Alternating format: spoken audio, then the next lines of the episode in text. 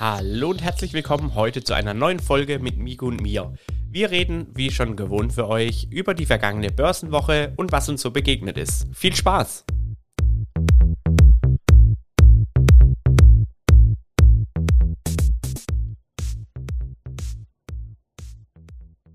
Hello, hello, Migu, wie geht's, wie steht's? Guten Morgen, Finn. Hallo. Bei mir ist alles wunderbar. Und bei dir? Alles fresh. Äh, hast du ich wollte gerade schon sagen, alles fresh in Bangladesch, aber ich weiß nicht, ob das so politisch korrekt ist, aber ich denke, das sollte kein Problem sein. Fand so gleich genial, wie du mein äh, Sing-Sang hier mit aufgenommen hast. Ja, wenn wie es, wie sagt man doch so schön, wie es in den Wald hineinpfeift, so pfeift es heraus. Genau. Also war das quasi nur äh, die Wiedergabe des Echos. Und alles fit soweit bei dir? Was, was treibst du? Wie war deine Woche? Ja, also im Moment ist ziemlich viel los bei mir, sehr stressig auf der Arbeit. Ähm, die Wochenende sind, sind meistens von morgens bis abends zugeknallt mit irgendwelchen Freizeitaktivitäten, Terminen, sonstigen Verpflichtungen. Also es ist schon sehr, sehr anstrengend aktuell. Äh, mir bleibt leider wenig Zeit, das tolle Wetter zu genießen. Ähm, aber ich glaube, irgendwann wird sich das auch wieder entspannen. Ja. Und äh, habe ja jetzt schon mitgekriegt, du warst da ja auch äh, dieses Wochenende unterwegs. Erzähl mal, was war denn da los? Ja, also ich ganz spannend. Äh, ich war auf einer türkisch-aramäischen oder äh, aramäisch-syrischen Hochzeit. Ich kann es selbst gar nicht ganz genau, ganz genau sagen. Ähm, äh, bei uns, man würde ja fast sagen, man kehrt das alles über einen Kamm. Ähm, auf mich hat es sehr türkisch gewirkt. Sicherlich hat es auch den ein oder anderen türkischen Einfluss gehabt, aber es war tatsächlich eine christliche Hochzeit in dem Sinn. Also es war irgendwie eine orthodoxe Kirche. Äh, man hat auch Kreuze gesehen. Demnach ähm, war es definitiv äh, keine äh, Moschee. Das kann ich schon mal, das kann ich schon mal bestätigen. Das Lustige war auch der ganze Gottesdienst war auf, äh, also auf einer anderen Sprache und ähm, war auf jeden Fall ein Erlebnis. Und vor allem war es halt auch ein Erlebnis. Das waren 300, 400 Mann, Frau da gestern. Äh, da ging es ab, du, da wurde gefeiert, also richtig, richtig krass. Und ähm, ja, also man, man weiß ja, oder vielleicht hat man es ja auch schon mal gehört, da wird ja relativ großzügig eingeladen. Und ähm, demnach war es dann auch so, also ich war, war, jetzt hier nicht super befreundet mit dem Brautpaar.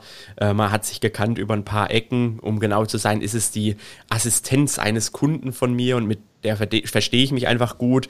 Und du weißt ja selbst, wie ich so drauf bin. Ich bin ja äh, immer kommunikativ und äh, mit jedem in Kontakt. Und so kam das dann, wie es kommen musste, dass ich da äh, gestern äh, mit meiner Freundin auf dieser Hochzeit aufgetaucht bin. Ach schön, also naja, Feste muss man feiern, wie sie fallen und wenn das dann so ausgefallene Feste sind, äh, definitiv anschauen. Ich glaube, das kann nur den Horizont erweitern. Und das war auch tatsächlich der Grund. Also sie hat gesagt, hey, äh, willst du hier mit auf die Hochzeit kommen? Und dann habe ich gesagt, hm, was ist denn das? Und äh, äh wie feiert ihr? Und dann hat sie gesagt, ja, das ist so und so und so. Und dann habe ich gesagt, hey, eigentlich once in a lifetime, in Anführungsstrichen, äh, sind wir mal dabei, machen wir einfach mit und sagen zu. Und ähm, so war es jetzt auch. Also es war einfach ein Erlebnis. Ganz andere äh, Bräuche, äh, ganz andere Sitten, total cool, auch richtig cool, wie die das Brautpaar da feiern und die tanzen da alle drumrum und im Kreis und alle Arm in Arm und alle Hand in Hand. Äh, ich wäre da am liebsten äh, mittendrin gestanden, habe dann aber doch ein bisschen äh, gezögert, einfach aufgrund dessen, ähm, die Zahlen, wie man so schön sagt, steigen gerade wieder. Und ich habe da gedacht, mh, hm, da ich bin jetzt hier nicht äh, Best Buddy mit denen, ich muss jetzt nicht mittendrin stehen und hier äh, äh, mit allen äh, Kontakten und umarmen und küssen und was weiß ich, weil das war schon echt auch krass. Du hast auf dem Parkplatz Kennzeichen gesehen von überall auf der Welt gefühlt. Äh, da habe ich halt echt gedacht, nee, äh, ich bin da mal ein bisschen auf Abstand und muss mich da jetzt heute nicht so in den Vordergrund drücken. Aber wie gesagt, das mitzuerleben, das war schon ultra cool. Ja, das glaube ich. Und äh, wenn du jetzt sagst, da waren 400 Leute, ähm, ich sag mal, in unsicheren Zeiten, in Zeiten von Inflation, auf Geld gucken und so, ähm, wenn man das ja jetzt mal hochrechnet, da ist ja schon auch einiges mit Sicherheit an äh, Budget gebraucht worden. Ähm, aber wenn ich auch so sehe, bestimmt nicht die einzige teure Hochzeit dieser Tage. Unser lieber Finanzminister, der schritt ja Jawohl. auch zum Altar auf Sylt. Und äh, da wurden ja auch schon wieder erste Stimmen laut. Äh, muss man das? Darf man das in solchen Zeiten als äh, ja, Staatsdenker und Lenker? Ähm, ja, mein Gott, das sind auch nur Privatleute. Keine Ahnung. Also die sollen doch heiraten. Wenn er sich leisten kann, dann soll er das machen. Wie siehst du das? Wie stehst du dazu? Du, ich stehe da auch absolut so. Äh, ähm, letztendlich ich meine, jetzt mal ohne den Job äh, zu bewerten, man weiß, dass der ein entsprechendes Gehalt hat. Äh, ich bin auch so der Typ, ich google immer ganz gern so den Namen und plus Vermögen. Also ich google dann zum Beispiel Christian Lindner Vermögen. Und ich habe das tatsächlich zuletzt mal gegoogelt, weil als ich dann auch gesehen habe mit Sylt und Hochzeit und da sind Leute mit Privatflugzeug angereist und was weiß ich, da, da habe ich dann mal gedacht, ach komm, guckst du mal, was hat denn der so für ein Vermögen? Ich meine, das ist ja meist geschätzt, außer bei irgendwelchen Fußballern weiß man dann, was da für äh, Verträge laufen. Und ich meine da gelesen zu haben, dass es dabei um 1,5 Millionen sich gehandelt hat. So, so, du sagst es ja selbst dann äh, soll man sich auch sowas mal leisten dürfen, auch wenn du so eine Position hast und wenn du in der Öffentlichkeit stehst. Und äh, von diesen Leuten, die da auch mit eigenen Flugzeugen angereist sind, äh, ja, da weiß man auch, was der vorher gearbeitet hatte. Der hatte bestimmt auch kein äh, schlechtes Gehalt. Und ja, es war immerhin sein Flugzeug, nicht so wie andere, die da irgendwelche Helikopter nutzen und äh, auch kurz vor Sylt zwischenlanden. Also ich meine, es ist alles so immer so ein bisschen zweischneidiges Schwert. Korrekt. Also ich denke da einfach äh, die Leute machen lassen, so wie sie es können. Ich meine natürlich, wenn man jetzt da im Nachhinein wieder irgendwas hören würde, da wurde dieses und jenes abgerechnet über irgendwelche Gelder, äh, was ich jetzt aber da jetzt nicht tatsächlich glaube. Ähm, aber nichtsdestotrotz, jeder soll das Ganze in seinen Umfängen machen und äh, sei ihm oder ihr gegönnt, wenn man sich was entsprechend leisten kann. Und ich denke, dazu gehört sicherlich so eine Hochzeit auf Sylt. Ich kann mir das vorstellen, dass das traumhaft ist.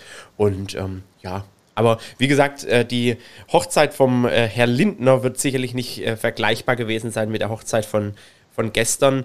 Äh, das war auch tatsächlich was, wo, wo ich äh, den, den größten Unterschied so zu unseren traditionellen Hochzeiten so ähm, erkannt habe, ist, also bei der Hochzeit gestern, da ging es einfach um 100 oder zu 100 Prozent um das Brautpaar. Da hat niemand drüber geredet, öh, was ist das für eine Location, öh, was gibt es da für Essen, öh, was ist das für Musik. Zur Musik muss ich eh sagen, da hat kein DJ gespielt, das war so eine traditionelle äh, aramäische, für mich, ich sage immer türkische, aramäische Hochze äh, äh, Hochzeitsgruppe so. Die haben da, der eine da mit so einer, wie so eine Gitarre da rumgeklimpert und da lief dann auch, aber ey, das ging so ab, die Musik war eh auf, also keine Ahnung, der Regler, ich hätte gesagt, äh, wenn der nur 100 hatte, stand der Regler auf 180, so laut war die Musik. und äh, du, und die haben, wie gesagt, da, da hat niemand, also ganz ehrlich, für mich persönlich, diese Location, das war schon auch ausgerichtet für diese Arten von Hochzeiten. Ne?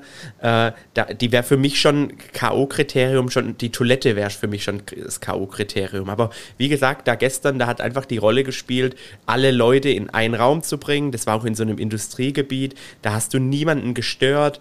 Und ey, wie gesagt, der Fokus war da Party machen, vorne auf der Tanzfläche, alle äh, äh, schreien und kreischen um das, um das Brautpaar und äh, da war das Essen nebensächlich, äh, da war die Location nebensächlich, Hauptsache man konnte es richtig krachen lassen und das muss ich echt sagen, das fand ich echt cool. Ähm, ich war jetzt schon auf öfters äh, oder schon öfters auf Hochzeiten. Wenn du dann da hörst, dann im Freundeskreis, wenn dann die, die Puten um das äh, nicht jetzt irgendwie sexistisch zu meinen, aber auch Kerle mal, die dann irgendwie lästern übers Brautkleid, die lästern über die Torte, wie, die ist nur zweistöckig, nicht drei, warum nur, und warum feiern die da, und ach Gott, wie können die so viel Geld dafür ausgeben, und warum, ich will lieber bedient werden, und warum ist es kein Buffet, und nur Gemotze, so typisch deutsch. Und wie gesagt, da gestern war, hat man einfach gemerkt, da lag der Fokus wo ganz anders und das fand ich einfach mega cool. Es war echt sogar so, dass ich zwischendrin gedacht habe, Mensch, also wenn ich mal heiraten sollte, da, äh, da lasse ich ja auch die gleiche Band kommen und dann guckt man mal, wer wieder, wieder performt wird. Ja, also das ist halt, ja, glaube ich, so ein, auch so eine kleine Sache der Kulturen. Also der Deutsche ist ja sehr bekannt dafür, äh, auf sehr hohem Niveau zu jammern, was wir ja alle auch gut können und teilweise auch gerne machen, wenn wir äh, selbst mal zu uns ehrlich sind. Ähm, ja, ich glaube, deswegen ist es schön, über den Tellerrand mal hinauszusehen, zu gucken, wie es andere machen, was anderes äh, auch äh, ja, möglich ist und von daher sehr, sehr cool, mein Lieber, was du da erlebt hast.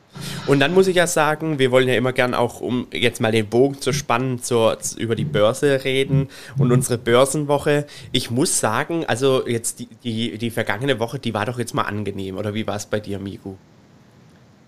Ja, also was heißt angenehm? Ähm, die, ich finde das ganze Jahr schon angenehm. Natürlich ist es, wenn du ins Depot guckst und hast da irgendwelche, ja, teilweise schon krasse roten Zahlen jetzt hier to date. Aber mein Gott, äh, ich weiß aber, was du meinst. Die, die zurückliegende Woche endlich ja mal wieder grün, ja, sagen wir mal, genau. oder eher grün.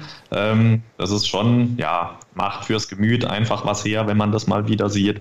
Aber ansonsten, äh, ja, war das jetzt für mich nichts anderes. Ich habe bisher immer noch nichts nachgekauft, sammle immer noch ein bisschen Cash bei mir auf den Verrechnungskonten an und äh, ja, bin noch gespannt, was eben auf uns zukommt. Also ich, äh, ich vergleiche mich ja immer gern, weil ich möchte ja so ein bisschen nachvollziehen äh, äh können. Ich möchte ja ein bisschen sehen, ähm, wie ich im Verhältnis zu diesem Vanguard FTSE All World High Dividend Deal perform. Und da habe ich diesen als Vergleichsindex immer zu meinem Depot ähm, mir in meiner Parket-App angezeigt oder halt im, im, in, dem, in, der, in der Software angezeigt, dass ich einfach sehe, Mensch, äh, wäre es jetzt dieses Jahr besser gewesen, ich hätte einfach nur in den ETF investiert oder die letzten 30 Tage oder 7 Tage oder konnte ich mit meinem Gesamtdepot tatsächlich diesen Index zumindest oder diesen ETF in dem Sinne schlagen. Und ähm, äh, wie gesagt, mich hat jetzt, mich hat jetzt die, die vergangene Woche und auch so die letzten 30 Tage haben mir echt gefallen. Die letzten 30 Tage habe ich einen Plus von 3,16 Prozent die letzten sieben Tage, also auf die letzten sieben Tage gesehen, sogar auf 4,38 Prozent. Und äh, äh, in beiden Betrachtungszeitraum bin ich tatsächlich mal, mal endlich wieder über, über der Performance dieses ETFs. Und da kann ich dann nur sagen, dann macht es mal wieder Spaß, weil ich bin ja noch gar nicht so lange dabei, das weißt du ja. Und wenn du dann einfach guckst, so seit Kauf und du hast dann so einen internen Zinsfuß, von, der, dann halt einfach negativ ist, das tut dann schon weh. das tut dann schon weh. Und ich, ja. ähm, der ist jetzt wieder zum Glück positiv und dann macht es jetzt auch wieder Spaß, zusammen mit den Dividenden, ne, die man dann noch einnimmt, äh, macht es dann richtig Freude. Es ist nämlich einfach so, ich habe da mal letztens, ich habe da auch einen Beitrag dazu gemacht, ich weiß nicht, ob du das gelesen hast, äh, da habe ich mich dann, was heißt so geärgert, aber äh, ja, ich, weißt du, da war so ein Kommentar, ich habe doch mal dieses Bild gepostet, äh, wo ich mein Depot fotografiert habe, da vor dem Börsenbullen in, äh, in äh, New York, vor dem Charging Bull ähm, von 2019 und dann eben jetzt just erst aus dem Mai. Ähm, und es war dann an dem Tag tatsächlich, ich, ich, keine Ahnung, 0, Prozent, glaube ich, im Minus. Und äh, dann hat da einer äh, äh, kommentiert bei mir, äh, dass ich quasi in drei Jahren äh, nur negative Performance habe und äh, ja, hast du einfach drauf losgekauft und dich in dieser Zeit nicht weitergebildet. Ein ETF wäre die entspanntere und bessere Wahl gewesen. Das sind dann so Dinge, da denke ich mir dann immer, uh, da kannst du jetzt auch, sag ich mal, unsichere Leute oder Anfänger oder Beginner echt auch ordentlich mit verunsichern. Ähm, ich meine, letztendlich stehe ich ja mit meinem Depot in dem Sinne in der Öffentlichkeit, da muss ich auch damit klarkommen, damit komme ich auch klar. Aber ich finde immer, und äh, das war dann auch der, der Post, den ich dazu so ein bisschen ge geschrieben oder verfasst hatte. Das ist ja alles ein Marathon und kein Sprint. Deshalb, äh, ja, wie bei der Strandfigur eben auch, Migu, an der du ja gerade wieder arbeitest, abgerechnet wird halt nun mal erst am Strand und nicht drei Monate vorher. und so ist es halt beim Depot auch. Also ich kann mich dann äh, gern mal in 30 Jahren äh, mit dem, mit dem äh, Herren, der da diesen Kommentar losgelöst hat, einfach mal unterhalten und dann äh, gucken wir mal, was ich drin habe und was der liebe Herr da vielleicht drin hat, ohne das jetzt irgendwie arrogant zu meinen. Aber letztendlich kann ich erst dann ja irgendwo eine Strategie ähm, auf deren Erfolg letztendlich überprüfen, weil äh, wir, wir sind langfristig ausgelegt, wir machen das nicht, um irgendwie uns äh, ein Auto leisten zu können. Das heißt, ähm, drei Jahre ist da überhaupt kein richtiger Zeitraum, um das entsprechend zu vergleichen. Das wäre jetzt wie auch der, vorhin, was ich gesagt habe, 30 Tage äh, zeigt jetzt auch nicht im Vergleich zu diesem ETF, dass ich da besser bin, heißt jetzt auch nicht, dass ich der Übergott bin und äh, hier die Möglichkeit habe, diesen, diesen ETF out zu performen, sondern das ist einfach ein lächerlicher Betrachtungszeitraum. Man kann sich zwar persönlich darüber freuen, mal diesen wieder geschlagen zu haben und so weiter, aber letztendlich muss ich dann mal in zehn Jahren gucken oder mal in fünf Jahren gucken, wie hat mein Depot performt im Verhältnis zu diesem ETF. Und wenn ich dann vielleicht feststelle, hey, dieser ETF, der ja wirklich auch im Verhältnis zum Beispiel zu einem SP 500 nicht nicht mega krass performt, äh, äh, performt jetzt aber auf fünf oder zehn Jahre besser als mein Gesamtdepot, na dann kann man sich mal Gedanken drüber machen, ob man nicht vielleicht mehr den Fokus auf den ETF beispielsweise legt. Aber wie gesagt, nach drei Jahren total schwierig, beziehungsweise fast schon nicht aussagekräftig.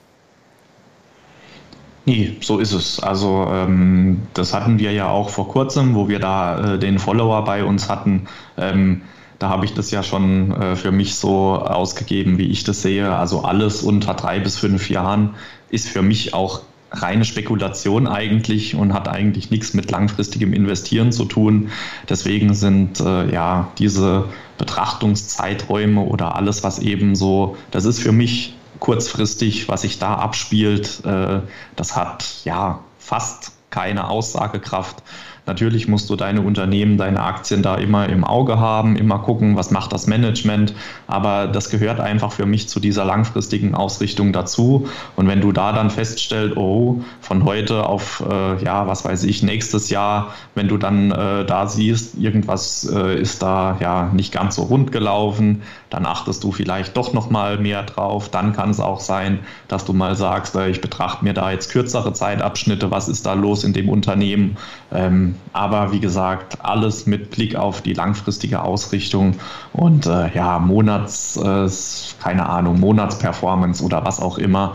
Das sind für mich alles äh, Werkzeuge oder Kennzahlen, die der Spekulant, die der Trader, die der kurzfristige äh, ja, Spieler eben braucht oder sich anschauen sollte, wenn er das denn machen will. Äh, und alles andere ist für mich auch absolut ähm, ja, nebensächlich.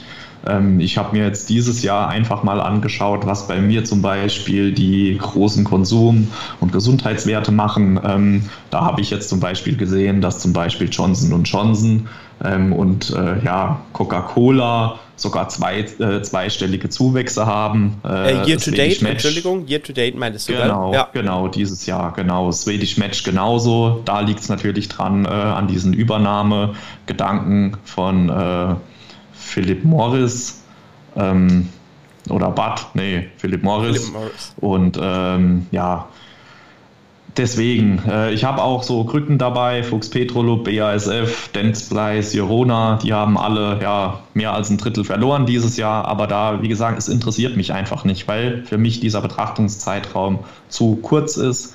Bei mir geht es um Jahre und von daher lasse ich mich da gar nicht aus der Ruhe bringen. Ja. Also wie du das auch sagst, man kann es mal machen, es ist schön fürs eigene Gefühl, aber aussagefähig auf, keine Ahnung, 20 Jahre. Was sagt ihr da an Ja? Ja, nicht wie, viel. Wie, würdest du jetzt dazu stehen, wenn jetzt dir jemand sagt, hm, schau mal, hättest, hättest, hättest, hättest alles in ETF äh, S&P 500 gesteckt, dann wärst du hier, äh, hier äh, äh, seit Kauf die letzten drei Jahren oder was weiß ich, so und so viel im Plus und nicht so und so viel im Minus. Ja, hetzte, hetzte. Äh, ich habe das ganz oft schon als Kommentar gebraucht. Hätte Eva die Schlange gefressen und nicht den Apfel, wären wir alle noch im Paradies. Äh, ja. Was bringt mir das? Hetzte, hetzte. Ja, hätte, hätte Fahrradkette ist noch so ein Spruch. Ähm, ich sag mal, hinterher bist du immer schlauer. Ähm, ich hatte auch mal äh, Starbucks-Aktien, die habe ich rausgehauen, weil mir die über, ich glaube, das waren zwei Jahre, wo die mehr oder weniger nur seitwärts gewabert ist. Da dachte ich mir, okay, hm, raus damit. So, wo steht sie jetzt? Hetzte, hetzte. So, also im Nachhinein bist du immer schlauer und äh, im Nachhinein äh, wusste immer aller, äh, wusste immer jeder alles. Ähm, von daher, mich wird das einfach kalt lassen, wie du auch. Äh, lass uns da in 30 Jahren äh, nochmal an den Stammtisch setzen und dann schauen wir, wer wie performt hat und wer am Ende ja vielleicht die größere Bankroll, wie man so schön in der Bubble sagt, äh, vorzuweisen hat. Ja. Zumal auch bei mir, äh, ich habe jetzt die letzten, ich habe jetzt dieses und letztes Jahr so viel einbezahlt, da, da betrachte ich ja schon fast gar nicht mehr mein erstes Jahr oder 2019, 20, äh, 20. Für mein Depot besteht eigentlich aus 2021 und 2022. Wenn ich jetzt bei mir reinschaue, nämlich 2019 6.385 Euro investiert, 2020 dann knapp 25.000 Euro investiert. Ähm, ja gut, ich meine, das ist schon ein ordentliches Jahr gewesen, aber dann 21 118.000 Euro investiert, 2022, also bis heute, Stand heute, 80.000 Euro investiert. Und ähm, demnach, wie gesagt, mein Depot besteht aus äh, Einkäufen aus 21 und 22 und nicht aus äh, 2020 und 19. Ja, so ist es. Deswegen immer das Verhältnis herstellen, immer genau das dann so bewerten, wie es auch zu bewerten ist. Und ja, im Prinzip, wie du sagst, bist du eigentlich noch relativ neu. Deswegen, was äh, bringt es dir da jetzt schon irgendwelche äh, Performance-Vergleiche zu ziehen oder dich da irgendwie mit was vergleichen zu wollen, mach das doch erst einmal ja in drei bis fünf Jahren. Ich glaube, da kannst du dann so eine gewisse Tendenz erst so richtig ableiten. Zumal 21, äh, wie wir alle wissen, ja extrem gut war äh, nach Corona mit den ganzen ja äh, liquiden Mitteln, die da von den Regierungen, von wie wir alle wissen, ist das äh, ja das die Triebfeder, der Antrieb, das Blut der Börse, äh, die Liquidität, die da frei geworden ist. Äh, ja, dieses Jahr merken wir alle, geht es jetzt gerade umgekehrt. Also das sind ja wirklich zwei aufeinanderfolgende Börsenjahre, die ja kontrastreicher nicht sein können. Von daher, da jetzt irgendwie einen Vergleich schon zu ziehen, finde ich selbst zumindest mal als schwierig. Deswegen gibt der Sache mal noch zwei, drei Jahre und dann äh, reden wir nochmal darüber. Wie stehst denn du gerade zum Thema China? China hat ja jetzt wieder ein bisschen aufgeholt. Du hast ja auch die Alibaba zum Beispiel im Depot. Wie stehst du denn dazu gerade? Ja, wie stehe ich dazu?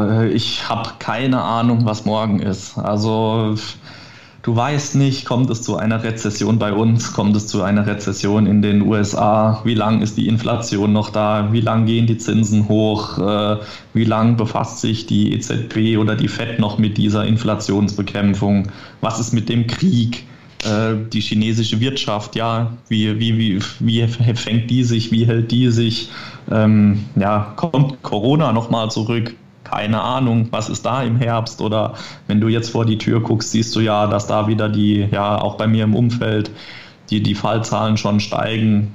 Ich habe keine Ahnung, was da kommt.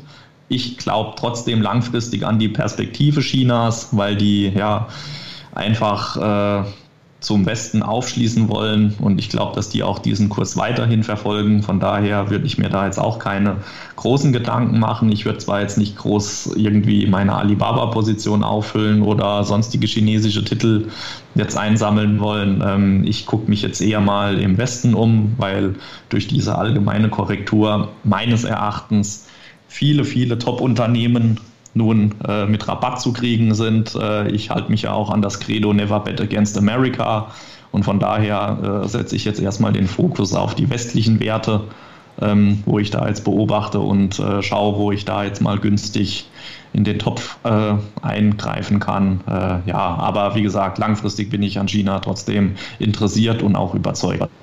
Sehr gut.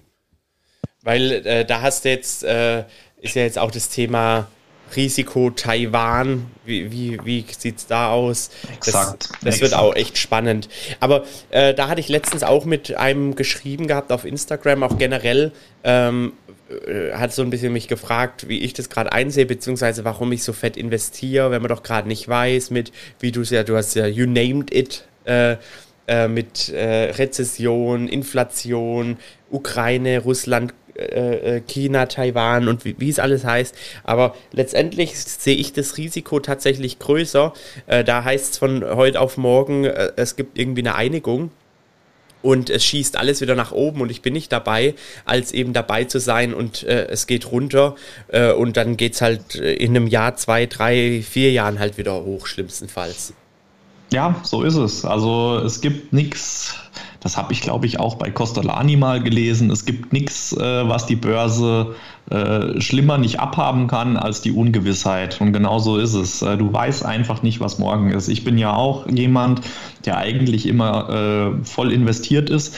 Dieses Jahr ist es wirklich das erste Mal, wo ich ein bisschen Cash ansammle, aber das wird dieses Jahr auch noch investiert. Also es ist jetzt nicht, dass ich das zurückhalte auf, keine Ahnung, ein Jahr, zwei Jahre, weil ich davon ausgehe, diese ja, Bass oder äh, das, das hält noch so lange an. Nein, äh, das wird definitiv dieses Jahr noch investiert, weil du einfach nicht weißt, was morgen ist, wie du sagst. Kann genauso sein, dass es morgen heißt, XY das, XY jenes und auf einmal drehen die Kurse. Also du weißt es einfach nicht. Ja, genau, das ist es. Und wie viel prozentual hältst du da gerade so zurück?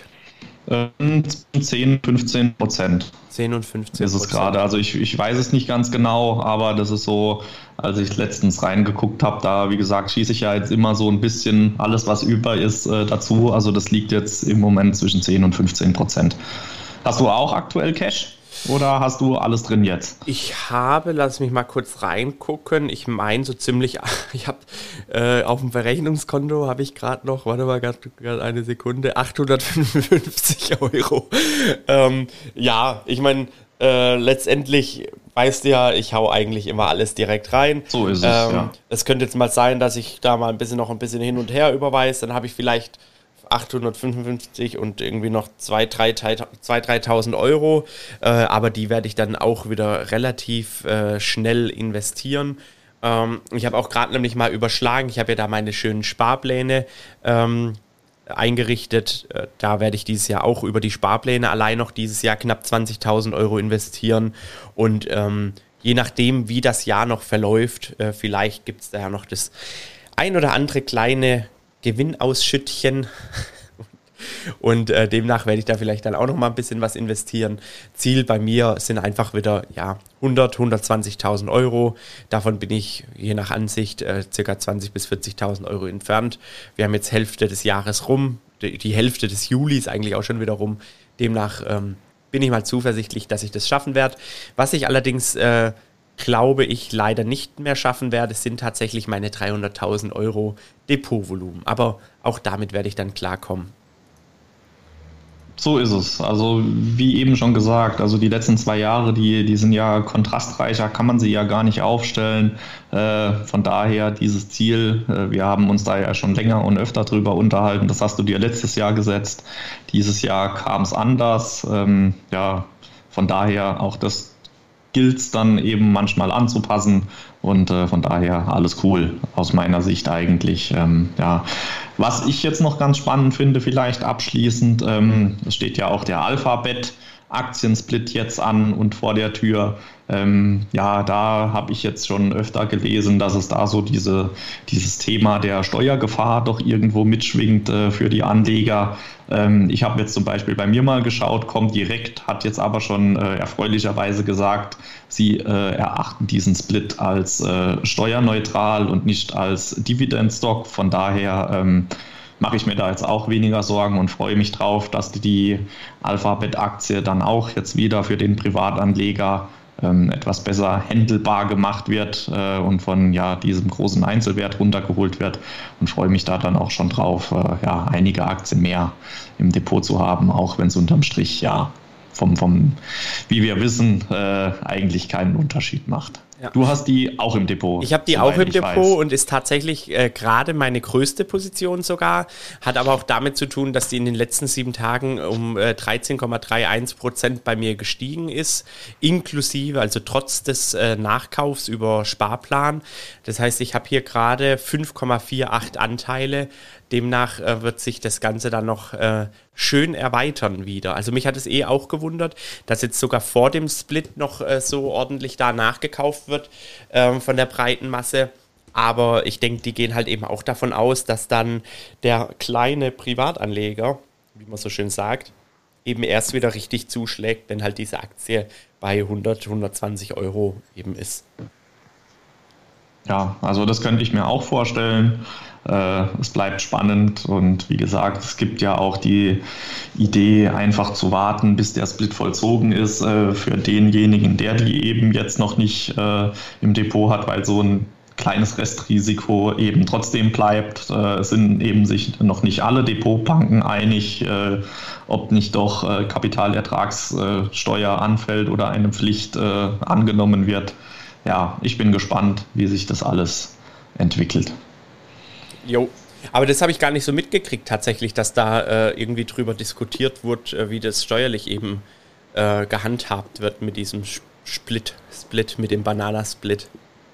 Wow, okay. Nee, also das ist wirklich so. Ähm, die, da ist wirklich so eine kleine Diskussion, ob das abgeltungssteuerfrei ist oder eben nicht. Ähm, und ja, ob es als äh, Stockdividend äh, behandelt wird. Und dann wäre es ja so. Ähm, und die würden da einfach einbehalten, um eben auf der sicheren Seite zu sein. Und du hast dann wieder den Ärger, um dir das zurückzuholen. Ähm, aber wie gesagt, die Comdirect hat jetzt schon mal gesagt, äh, sie behandelt das als steuerneutral. Unterm Strich ist es ja auch so. Äh, von daher ja, aber wer eben noch nicht investiert ist, äh, der kann natürlich auch warten, bis dieser Split vollzogen ist, um dieses minimale Restrisiko einfach komplett zu umgehen. Aber wie kommt denn das? Vielleicht kannst du mir das erklären. Du bist ja hier Profi. ähm, weil äh, bisher war, ist es bei jedem äh, Split ein Thema oder ist es jetzt nur speziell aus irgendwelchen Gründen bei Alphabet? Nee, also die, die Überlegung ist, äh, dass das eventuell, wie jetzt schon öfters erwähnt, als Stockdividend äh, ausgestaltet werden könnte und diese zusätzlichen Aktien dann eben als Sachausschüttung ähm, ja, bewertet würden. Äh, praktisch eine Aktiendividende. Aber äh, ja, und dann ist eben die Befürchtung da, dass da drauf Abgeltungssteuer ähm, anfallen könnte. So, aber ich habe, also jetzt nicht mehr im Kopf. Ähm, da gibt es auch schon irgendein Gerichtsurteil und äh, da wir ja diese Präzedenzfallregel bei uns haben in Deutschland, ähm, ist eigentlich, wie gesagt, nicht davon auszugehen, dass das so gewertet wird, ähm, aber eben ein kleines Restrisiko bleibt und das ist einfach das, wo es drunter jetzt diskutiert wird. Äh, ja, aber wie gesagt, ich mache mir da auch weniger Gedanken drüber, weil ich das einfach äh, wie bei allen anderen Aktiensplits auch sehe. Du hast keine Ahnung, vorher 2000 Euro im Depot mit einer Aktie, dann hast du halt keine Ahnung 20 Aktien zum entsprechenden Preis äh, mehr drin. Aber das wäre ja mal wieder so ein richtig typisch deutsches äh, Formulierungsproblem, meiner Meinung nach. Jo, das könnte so sein. Also das, das könnte so ja, sein. Das können wir ja gut. Das wird mich ja tierisch nerven, aber wie immer, ich reg mich gar nicht über Dinge auf, die ich nicht ändern kann, weil lohnt sich, lohnt sich ja doch nicht. Nee, so ist es, so ist es. Und erst recht nicht heute an einem Sonntagmittag, wo die Sonne scheint, wo es gleich noch vielleicht ein Stück Kuchen auf dem Balkon gibt. Äh, darauf äh, sollte man sich jetzt eher freuen und nicht äh, von solchen Ungewissheiten, wie du sagst, die man eh nicht beeinflussen kann, äh, in die Irre führen lassen oder Kirre machen. Genau. genau. Du, ich merke auch richtig, ich glaube, ich werde äh, statt einen Kuchen essen, werde ich einen Mittagsschlaf machen, weil ich bin sowas von fix und fertig. Ähm, wie gesagt, ich werde vielleicht auch zu alt. Wir hatten es ja vorhin schon, zu alt für, das, für, für solche Sachen. Und äh, wie gesagt, wenn ich nach, nach 12 Uhr ins Bett komme, du, dann fehlt mir da irgendwie, irgendwie der Schlaf. Ich weiß es nicht, woran das liegt. Ja, im fortgeschrittenen Alter äh, wird die Mittagssiesta doch wieder sehr verführerisch. Also das kann ich auch nachvollziehen. Und es kann auch sein, dass meine Füße auch nochmal in die Waagerechte wandern jetzt gleich. Das, da bin ich bei dir. Sehr schön. Migu, dann äh, gehen wir zweimal, springen wir gemeinsam ins Bett, hätte ich gesagt. Und äh, in dem Sinne verabschieden wir uns mal an alle Zuhörer, weil uns äh, sägen muss man nicht hören. Kann man zwar, nicht schön, aber selten. Äh, wobei selten auch nicht wirklich. Aber das wollen wir jetzt mal den Zuhörenden ersparen, hätte ich gesagt ja, dem habe ich nichts weiter hinzuzufügen. Ich wünsche dir einen angenehmen Mittagsschlaf, träum etwas von steigenden Kursen, äh, lass dich äh, nicht von irgendwelchen Gewitterwolken äh, im Schlaf stören und äh, wir hören uns bald wieder. So machen wir es. So machen wir es. Eine schöne, schöne Ciao. Börsenwoche. Ciao, macht's gut. Und das war's mal wieder für heute. Ich bedanke mich bei dir fürs Einschalten. Lass gerne ein Abo da und folg uns auf Instagram. Bis zum nächsten Mal.